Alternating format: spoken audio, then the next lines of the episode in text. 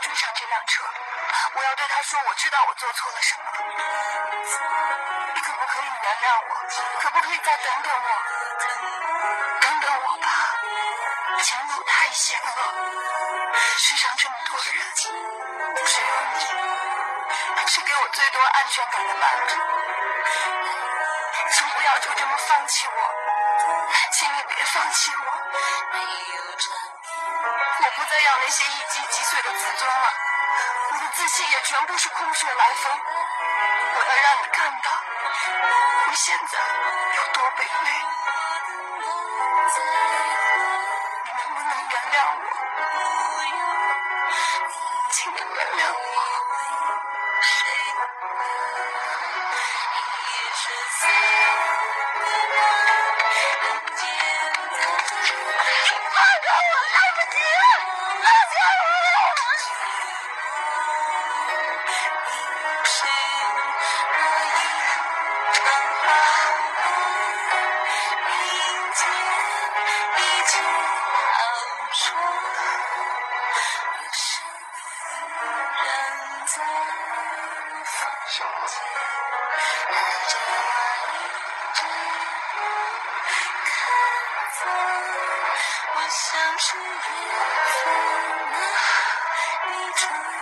God's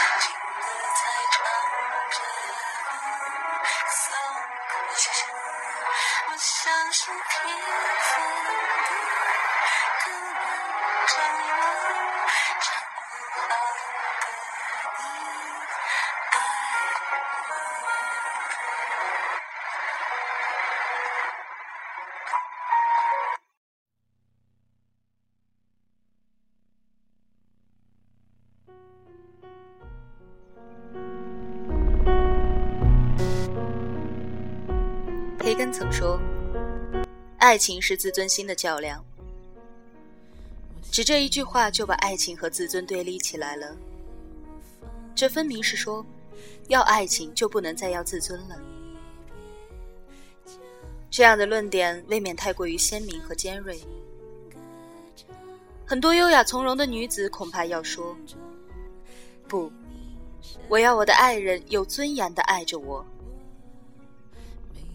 而很多潇洒开朗的男子也许会说：“不，我欣赏独立自信的女孩，也不希望自己做没有原则的妥协。”可是，既然谈情说爱，就没有那么多的是非曲直对错了。很多时候，较量的是感情的深浅；很多时候。所谓的低头认错，也算是心疼对方，或者可以说是爱的一种表现。所以，若是旁观者冷眼看着，这样的教练还真是不少。只不过当事人深陷情网，自我意识还在昏睡。像罗兰说的，恋爱会忘记自己的苦乐得失。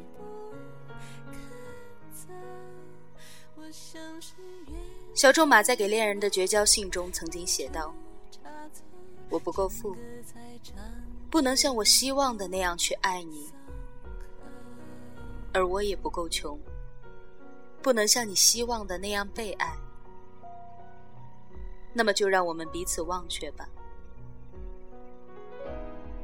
你是忘却一个对你来说相当冷酷的姓名，而我……”是忘却一种我供养不起的幸福。委婉的言辞中，句句透露的都是自尊的影子。可见，当爱情冷却的时候，那也就是自尊觉醒的时候。或者，把这句话反过来也是一样。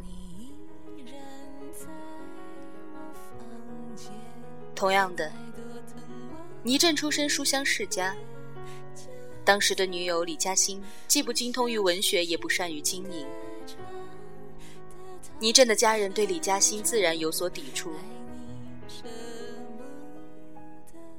而直率的一书在专栏中写道：“两个人之间有了问题及距离，断非持续现实关系可予减少及缩短，与其再走上十年而问题犹在，不如分手。年轻的李嘉欣要强且敏感，一书的文章伤害了他的骄傲，他毫不犹豫地选择了分手。离开时，他决绝地表示：“就算等到我二十多岁，决定也是一样的，分手是迟早的事。”李嘉欣分手了，为了世俗家庭的轻视，为了自己的骄傲。就像《傲慢与偏见》中伊丽莎白说达西的话：“他有他的骄傲，可这不要伤害到我的骄傲一样。”其实所谓的骄傲，包含更多的还是自尊。当然，伊丽莎白和达西最终相恋了，小说里的结局是美好的。不过由此可见，一段感情。从它的开始到结束，自尊的较量始终存在。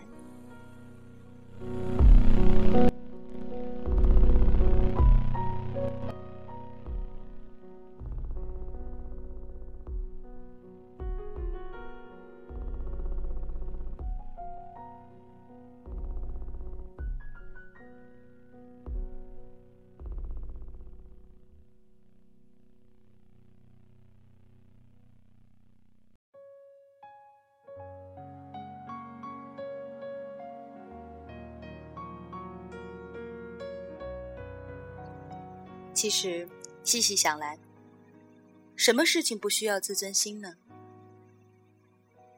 自尊心是人的一种自觉，一种价值。如果牺牲了自尊，没有了自重，即便得到的再多，也都没有了意义。只不过，因为爱情的无私忘我，常常会挑战人的这一点自觉。所以，哲学家们才会郑重其事地强调一下。不过，即使确实如培根所说，爱情是自尊心的较量，也没有什么患得患失的悲观。张爱玲说过：“因为爱过，所以慈悲；因为懂得，所以宽容。”所以，看似没有自尊的一点忍耐，看似低声下气的一次妥协，因为有了爱，便有了一切的理由。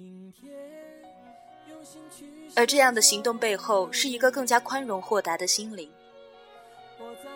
这是包括自己在内的任何人都不能够嘲笑的。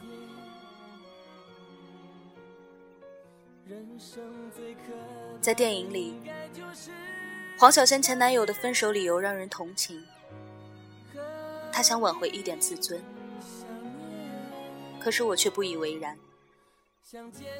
七年了，他并没有懂小仙小女人的心理。七年了，他一直在忍耐，却没有宽容。七年了，他似乎看透了小仙，却不愿意承认自己的厌倦。其实，人总会慢慢的成熟起来的。好的爱情会让人心生喜悦和轻松，自觉的去提高自己，丰美人生。而爱情里所谓的较量，或许就像是酿酒，不断的发酵，愈久愈迷香。到了那个时候，两个人就是一个人。心灵的契合，迸发出巨大的力量和默契，经受得住任何的考验。当然，这一切需要时间，而这个时间，需要两个人用耐心一起去成全。也许这才算是一种安全。别心疼我疲倦，给我一点时间，我会把心情整理一遍。明天用心去想就遥远。我在一天一天训练，少想你一点。人生最可怕的应该就是贪念，何必想念？相见不如怀念，怀念多于相见。心里的美感都源自于缺陷，当初爱的狂烈。爱的口不择言，如今变成弥补不了的纪念。相见不如怀念，怀念多于相见。时间会瓦解对彼此的偏见，之前留下的残缺。之后也会沉淀，别说抱歉。之前留下的亏欠，之后也会沉淀，别说。